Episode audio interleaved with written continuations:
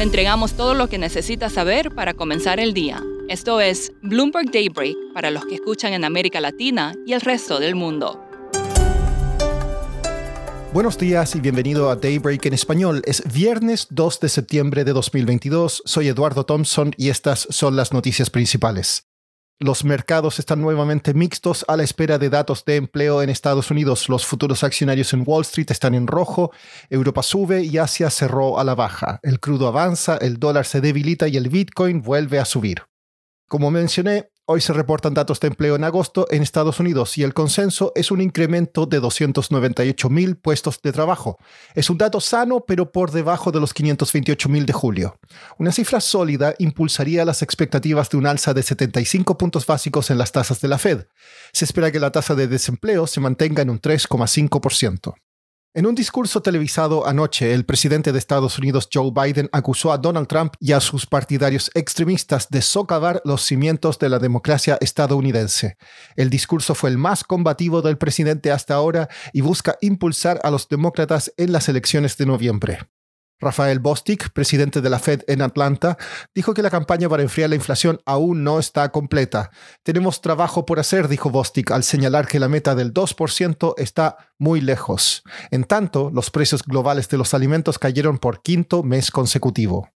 El gasoducto Nord Stream reanudaría envíos a Europa al 20% de su capacidad, de acuerdo con lo planeado. La noticia hizo que los precios del gas cayeran. Pasando a América Latina, un hombre fue arrestado en Argentina después de apuntar con un arma a la vicepresidenta Cristina Fernández de Kirchner cuando saludaba a seguidores delante de su residencia en Buenos Aires. El presidente Alberto Fernández calificó el incidente como el más grave desde que el país recuperó la democracia y decretó feriado el viernes. En Brasil, según una encuesta de Datafolia, bajan las probabilidades de que Luis Ignacio Lula da Silva gane las elecciones presidenciales el 2 de octubre en primera vuelta. La intención de voto de Lula bajó del 47% al 45%. Jair Bolsonaro se mantiene estable en un 32% y otros candidatos avanzaron. El comercio entre México y Estados Unidos en lo que va del año alcanzó un récord de 384 mil millones de dólares, dijo el presidente Andrés Manuel López Obrador el jueves al presentar su cuarto informe de gobierno. AMLO también destacó que los ingresos del gobierno aumentaron, los homicidios han bajado y que el país alcanzó la autosuficiencia en producción de frijoles. Petróleos Mexicanos reemplazó a su jefe de finanzas interino después de menos de un año en el cargo. El financiero informó que Antonio López Velarde será reemplazado por Carlos Cortés, subdirector de presupuesto y contabilidad. Trabajadores de la planta de Volkswagen en Puebla rechazaron una oferta salarial. Si no llegan a acuerdo, podrían ir a huelga el 9 de septiembre. Este domingo los chilenos votarán en un plebiscito si aprueban o rechazan el borrador de una nueva constitución, y hasta hace pocas semanas las encuestas indicaban que ganaría la opción rechazo. Matthew Malinowski es editor de Bloomberg News en Santiago de Chile y escribió un artículo que explica qué hará el gobierno de Gabriel Boric si se da ese resultado. El presidente Boric ha dicho que él va, eh, su gobierno empezaría un, proceso nuevo de, escribir una nueva constitución. Para hacer eso, él, tendría que lograr un acuerdo con el Congreso para diseñar, tomar, tomar una decisión sobre eh, la institución y sus características que llevaría eso a cabo, la duración y también si, usarían, por ejemplo, el borrador actual como como base del documento nuevo. Matthew, ¿cuáles serían las reformas que el gobierno de Boric trataría de impulsar de todos modos? Eh, su gobierno está impulsando reformas al área de eh, tributación. Eh, también quiere bajar la semana laboral a 40 horas.